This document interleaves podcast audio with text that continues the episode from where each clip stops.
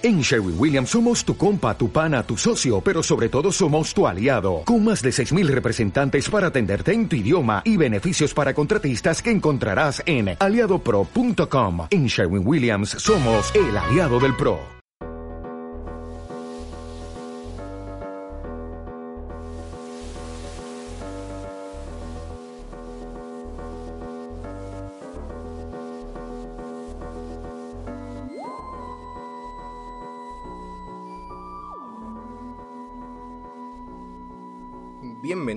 A Más Grande por Dentro, la crónica de un revisionado de la serie moderna de Doctor Who por el camino largo. Soy Dylan y estoy aquí para hablar del segundo especial de Navidad de la serie moderna, del especial de Navidad de 2006, de una Wave Guide escrito por supuesto por Castle T. Davis, el showrunner, como siempre es el caso con los especiales de Navidad. Así que aquí estamos. Segundo especial de Navidad que comentamos. Se ha ido Ghost Tyler, se ha ido Billy Piper. Es un episodio especial porque es un episodio que para mí marca algo que siempre me gusta notar en Doctor Who, que es el momento en el que la serie ha hecho un reinicio importante. Y aunque aquí no estamos aún en un reinicio total, toda la gente que hay detrás de las cámaras es más o menos la misma. El showrunner sigue siendo T. Davis, todo el equipo de producción es el mismo. Lo que sí que es el caso es que en este episodio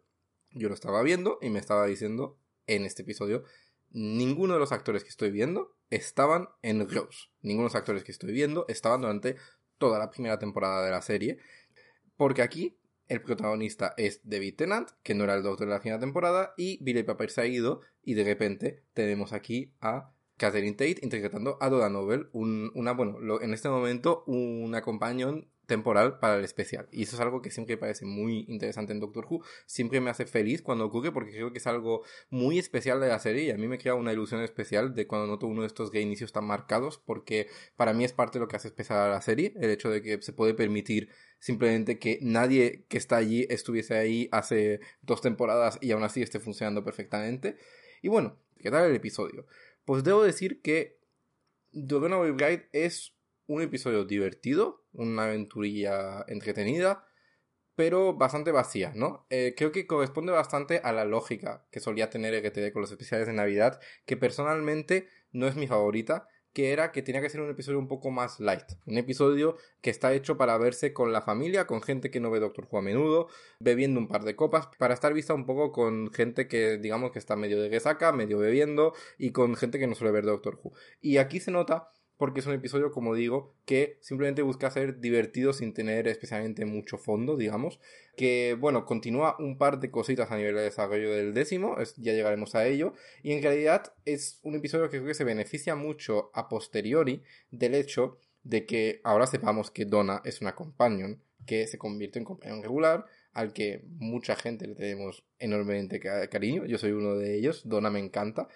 y además ahora tiene una importancia aún más aumentada por el hecho de que sabemos que estará en el 60 aniversario de la serie. Así que es un episodio que viéndolo ahora tiene un poco una importancia que no tenía en su momento y que creo que le viene bien a lo que es una aventura divertidilla con un par de set pieces memorables que es bastante que Z, pero eso sí que se alarga mucho, porque creo que es un episodio que en el que notas la hora que duran los especiales de Navidad, dura una hora y tres y aquí creo que de verdad a mí se me hizo largo revisionando. Creo que es mucho una hora para lo, poco que tiene que contar este episodio y da la sensación de que está contando una hora porque una hora es lo que duran los especiales de Navidad. Pero vamos a ir entrando en detalles. Abrimos primero con un opening que es un homenaje total a Rose, que a mí eh, fue ver eso lo que me hizo pensar en el hecho de que era un total. Cuando digo que es un homenaje a Rose, me refiero a Rose el episodio, porque empieza como el primer episodio de la serie moderna, con ese plano en el que vemos la, Tierra desde fuera y de repente hacemos un zoom enorme y estamos en Londres, y es exactamente como empieza Rose.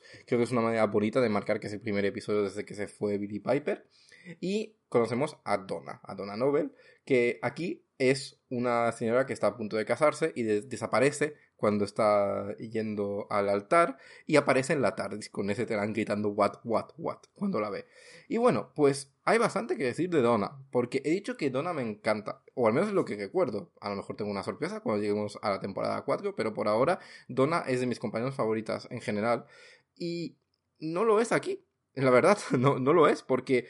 yo creo que aquí lo que tenemos es una proto-Donna que hacia el final del episodio empezamos a vislumbrar un poquito lo que es la dona a la que nos acostumbraremos, pero durante la mayoría del episodio yo me atrevería a decir que este personaje aún no es muy dona tal y como la conoceremos, y es más Catherine Tate viniendo a ser de Catherine Tate, porque Catherine Tate es una humorista, que era conocida por un programa de, sketches, un poco, digamos, eh, por lo que yo tengo entendido, la referencia sería un poco algo a lo Crucigaya o Martes y 13 en España, que se llama The Catherine Tate Show, y era conocido por eso, por eh, sketches que hacía allí. Y aquí se nota cuando se la traen, que es un poco como, es una invitada especial para el especial de Navidad, ¿no? No había ninguna intención de hacerla companion cuando se hizo este episodio, de hecho, anunciaron que sería la companion en la temporada 4, lo busqué, y la noticia es de julio 2007, así que que son siete meses después de que se emitiese este especial, así que ya no, ni digamos de que se escribiese y de que se grabase. Así que aquí Catherine Tate es simplemente la mitad de estrella, ¿no? La actriz que está aquí para decirle a esa audiencia que no suele mirar Doctor Who, eh, mira, Catherine Tate hoy está en Doctor Who, ¿no? Es un poco horrible decirlo así, pero es un poco como, eh, mira, José Mota, por seguir con la comparación, hoy está en Doctor Who, ¿no?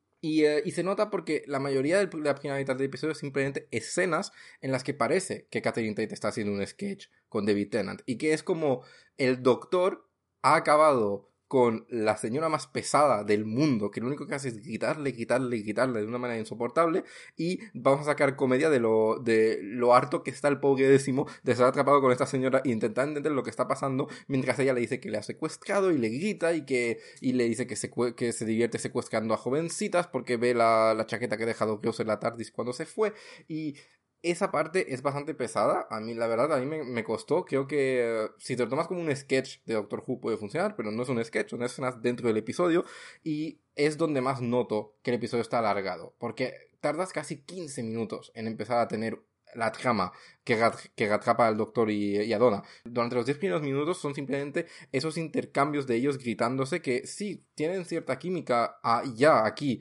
David Tennant y Catherine acabarán teniendo muchísima más dentro del propio episodio, cuando el episodio se pone un poco más serio y luego ya, ni te digo, cuando se convierta en una compañía de verdad, pero mientras es simplemente el sketch de la señora que se iba a casar insoportable gritándole al doctor, pues sí que me cuesta un poquito. Y además, creo que es protodona incluso en, en que durante la primera mitad del episodio aún no tiene la voz de Donna, no tiene el acento, no tiene esa forma tan característica de hablar, sí que empieza a llamarle hombre del espacio y marciano y eso es bastante gracioso, pero como que aún no, no han encontrado el punto. Por suerte, como digo, va mejorando. Cuando lleguemos hacia el final del episodio, iré hablando de cositas que sí que hacen mejor. Creo que una vez que ya tienen esa escena en la que se sientan y Donna acepta que no llegará a tiempo la boda y hablan un poco y nos cuentan cómo Donna conoció a su marido, a Lance y etcétera. Ahí, una vez que el episodio se tranquiliza, sí que funcionan bien los dos juntos. Pero, como digo, en la parte de hemos invitado a esta señora que hace sketches, cuesta bastante. Luego está el hecho de que, bueno, esto es un especial de Navidad.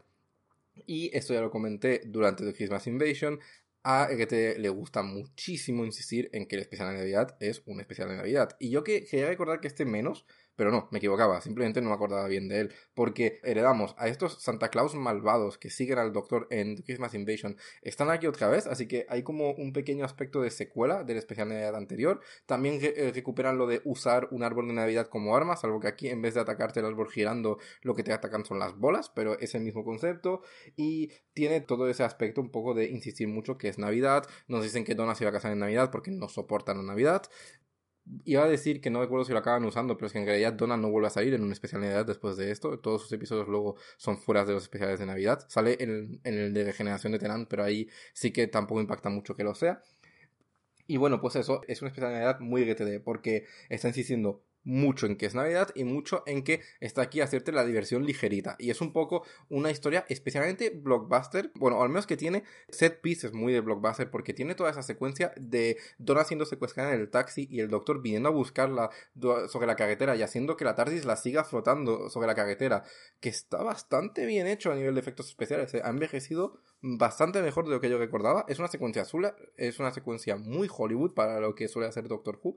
Y eh, es un poco la mentalidad que tiene a menudo el especial, ¿no? De, es diversión, digamos, palomitera un poquito más vacía de lo que suele hacer Doctor Who. Sin querer tampoco desmerecer, porque no es fácil hacer este, esta clase de cosas y que funcione. Y creo que GTD sabe saltar muy bien entre estilos y hacerlo, pero es lo que está haciendo aquí. Y bueno, pues algo que conecta con este hecho de que sea ligerita la trama bueno, que sea ligerito el episodio, es que la trama también lo es, porque la amenaza principal es algo que al mismo tiempo abarca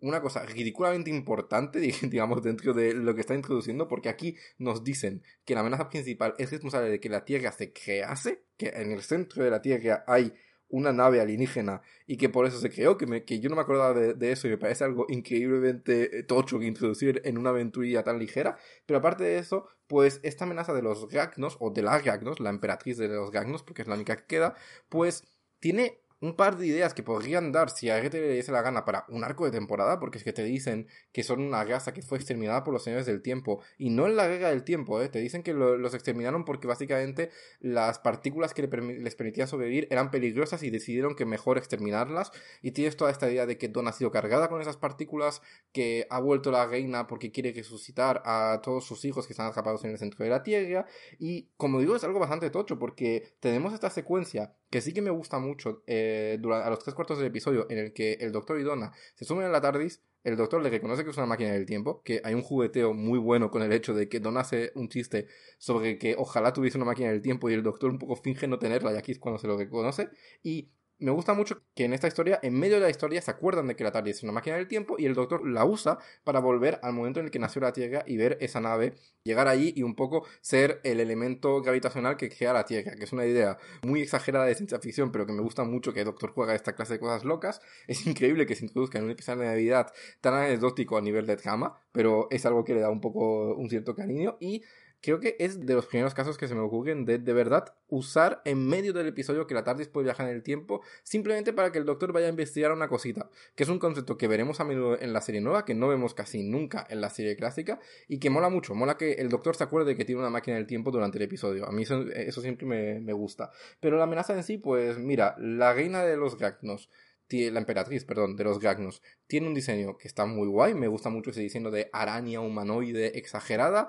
sí que creo que la actriz pues está sobreinterpretando mucho el papel y a lo mejor es voluntario, le quieren dar un aspecto de villano de dibujos animados del sábado por la mañana y conecta con todo este aspecto de querer ah, proponer algo más ligerito para la gente que no suele ver Doctor Who, pero mm, ya está, ¿no? Nos acordamos de ella más por el diseño que por otra cosa. Lo que sí que me gusta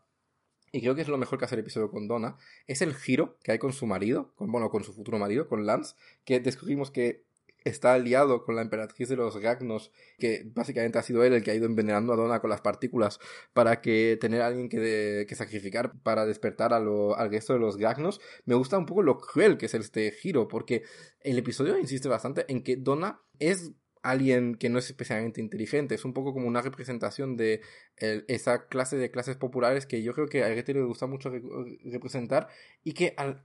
Ah, y, que es gente a la que él quiere mucho, eh, y, creo que él se identifica con esa gente, y que creo que quiere mostrar que no por ser la clase de persona un poco que, pues aquí es lo que dice Lance, que se pasa la vida viendo reality shows, que en esa época estaba muy de moda y ya, y ya tocó un poco en este fenómeno al final de la temporada 1, que ve reality shows, que habla de, de, de, famosos y un poco que se interesa por temas un poco superficiales, pues eso no hace de una persona peor persona y no la hace menos capaz de salvar el mundo, digamos, ¿no? Y, me, y es algo que vuelve eh, a menudo, pero aquí es especialmente cruel como aparece Lance y se ríe de Donna en su cara y dice que preferiría acostarse, literal lo dice, que preferiría acostarse con la emperatriz de los Gagnos que con ella y que ha sido un horror soportarla, me parece un giro muy cruel que además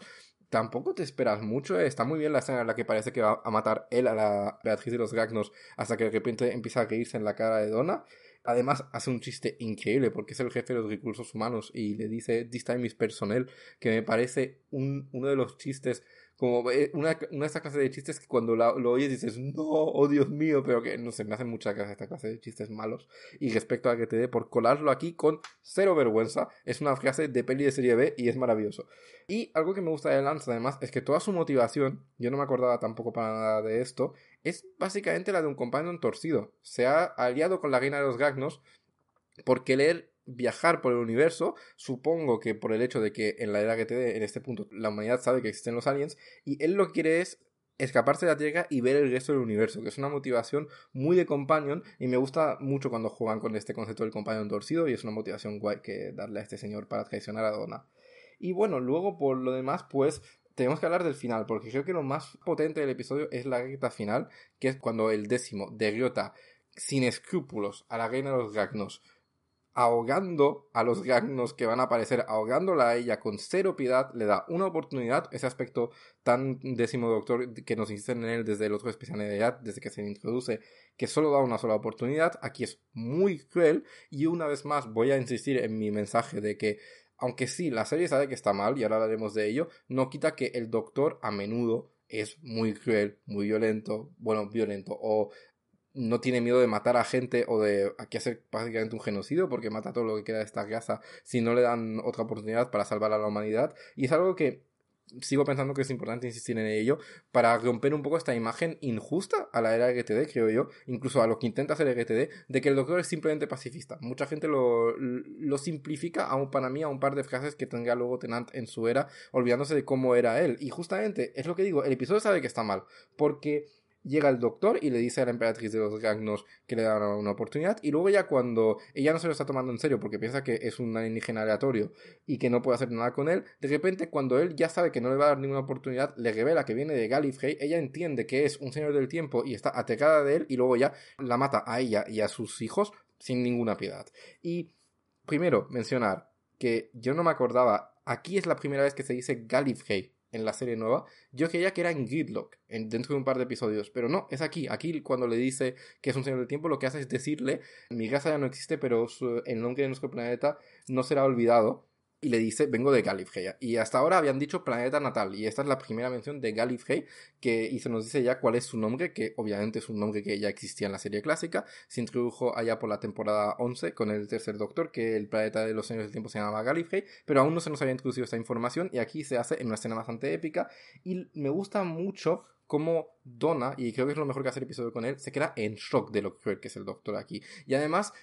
para mí hay cierta sensación, porque el episodio insiste mucho en el espectro de la marcha de Rios, de que el décimo está siendo tan cruel porque Rios se ha ido y porque ya está herido. Y para mí es lo que os dije en el episodio anterior cuando comentamos Doomsday, que creo que aquí ya está el, verdadero décimo doctor, que es alguien que quiere reencontrar ese sentido de aventura que tenía con Dios y a menudo lo consigue, pero como está herido, como está muy roto por dentro, cuando le sale la vena cruel, le sale muy fuerte la vena cruel, porque ha vuelto a perder la esperanza que tuvo y está herido ya para siempre en esta encarnación. Y me gusta mucho que tenga que ser Donna la que diga que puede parar y que al final Donna se niegue a ir con él porque le ha asustado, porque se ha comportado de manera muy cruel y porque le asusta viajar con alguien que puede permitirse hacer esto cada día. Y, pero aún así, también me encanta que le diga, habiendo reconocido en un solo episodio, que necesita encontrar a alguien con el que viajar porque necesita a alguien para pararle. Y a mí ese, ese concepto de que el compañero de vez en cuando tiene que parar al doctor es un concepto que me gusta mucho. Y creo que esa escena final que tiene con Donna es muy bonita. Y mi teoría es que en estos 10 últimos minutos, entre Donna y el Doctor, en esta especialidad, es donde nace no solo la Donna que veríamos después, pero el concepto de que Donna volverá. Porque yo creo que eh, te describió todo este final que conecta con que han hablado mucho de Dios durante el episodio y que este, el doctor está roto y toda esta reflexión de la companion que, bueno, pues él tenía que justificar que Donna no se quedase al final del episodio y que no se quede porque está asustada de él y que de repente en esas escenas en, las que Catherine Tate tiene que mostrar hasta qué punto Donna está en shock y no quiere, no se atreve a ir, aunque insista, sí que le tienta ese modo de vida que le puede poner el doctor, por lo que le ha asustado lo que ha visto, pues creo que como aquí tiene que transmitir algo más serio y no simplemente ser el personaje sketch para el que le llamaron, creo que aquí GTD descubrió algo, descubrió una química, porque sí que tiene muchísima química en esa escena final de David Tennant y Catherine Ted, y creo que ahí se dijo, aquí hay algo, y no me extrañaría que se le quedase en su cabeza ruminando hasta que acabó decidiendo cuando vio que necesitaba una compañía nueva para la temporada 4 volver a llamarla. Y ya está, pues eh, esto es uh, The Runaway Bride que en sí había bastantes cosas interesantes que comentar. Bueno, en realidad no he hablado tanto de este espectro de Rose, pero creo que es importante hacerlo antes de cerrar, que hay bastantes referencias a que Rose se ha ido de una manera que no hay siempre cuando se va una compañía, a menudo lo referencian una o dos veces y luego pasan a otra cosa, pero aquí claramente lo referencia mucho, habla bastante Tenan de su amiga que se ha ido, hay, hay flashbacks un poco raros durante el baile de la boda, en el que dos personas bailando le recuerdan a él y a Rose en New Earth, pero a momentos en los que quiero recordar yo que uno de los dos era Cassandra, así que es un poco raro lo que hacen ahí con eso, pero me gusta mucho el momento final de Donna preguntándole cuál era el nombre de su amiga y él diciendo su nombre era Ghost con esa voz de perro triste y esa cara de dolor puro que pone también Tenan cuando quiere mostrar lo traumatizado que está el doctor. Y aparte de eso, tenemos, igual que tuvimos en uh, The Christmas Invasion, la primera mención de Torchwood, aquí tenemos la primera mención del que será el misterio o la repetición de palabra RTD de la temporada 3, que es Mr. Saxon. Y aquí nos dicen cuando disparan a la, nave, los militares, a la nave de los Gagnos, que Mr. Saxon ha dado la orden de disparar. Y eh, de ese me acordaba muy bien, y, eh, y aquí está esa primera mención. Y bueno, ahora sí, toca ir cerrando. La verdad es que creo que por ahora prefiero The Christmas Invasion a The Runaway Bride de los dos que llevamos, pero aún así es un episodio majo, tampoco es que lo haya odiado, simplemente creo que representa un poco el problema que tengo con los especiales de GTD, que es que creo que con ponerle un poquito más de ganas a contar algo chulísimo podría funcionar aún mejor y que querer centrarse tanto en la, en la diversión un poco vacía es una pena porque tiene muy buenas ideas y creo que se, se pone él mismo obstáculos para contar esto peor de lo que lo contaría normalmente si fuese un episodio normal. Y eso es que me parece una pena. Por suerte no lo hace realmente en el, en el anterior porque es un episodio de post-regeneración y eso al menos lo trata totalmente en serio. Pero como este ya es uno que es una aventura más pues creo que es una aventura más que podría haber sido más memorable de lo que es aunque es muy divertida y bueno, me toca despedirme hasta un futuro incierto. No sé especialmente cuándo voy a sacar este que estáis escuchando ahora. Sé que no será justo después del de Doomsday, como ya dije en ese programa, pero mi idea sería intentar como sacar este al cabo de un par de semanas o de un, mes o dos, luego sacar en un intervalo bastante regular el extra que toca después de este y luego ya empezar la temporada 3. Y todo va a depender de cómo veo que avanzo con la temporada 3 y lo pronto que la puedo tener lista o no. En sí, el siguiente episodio que tengáis aquí será el siguiente extra que va a estar dedicado a Frontier in Space, que es un serial de la temporada 10. Lo digo por si alguien quiere verlo antes. Si os interesa verlo antes de ver el extra para disfrutarlo más, será eso: Frontier in Space, temporada 10, tercer doctor. Y bueno, pues ahora sí me voy despidiendo. Podéis encontrar el programa a través de Twitter en arroba. Lo tenéis por mail en más. Como siempre, podéis apoyarlo a través de Coffee y tenéis el enlace a la página de Coffee en el Twitter del programa. Y me despido y nos veremos dentro de un tiempo indeterminado para comentar ese serial clásico Frontier in Space escrito por Malcolm Hurk.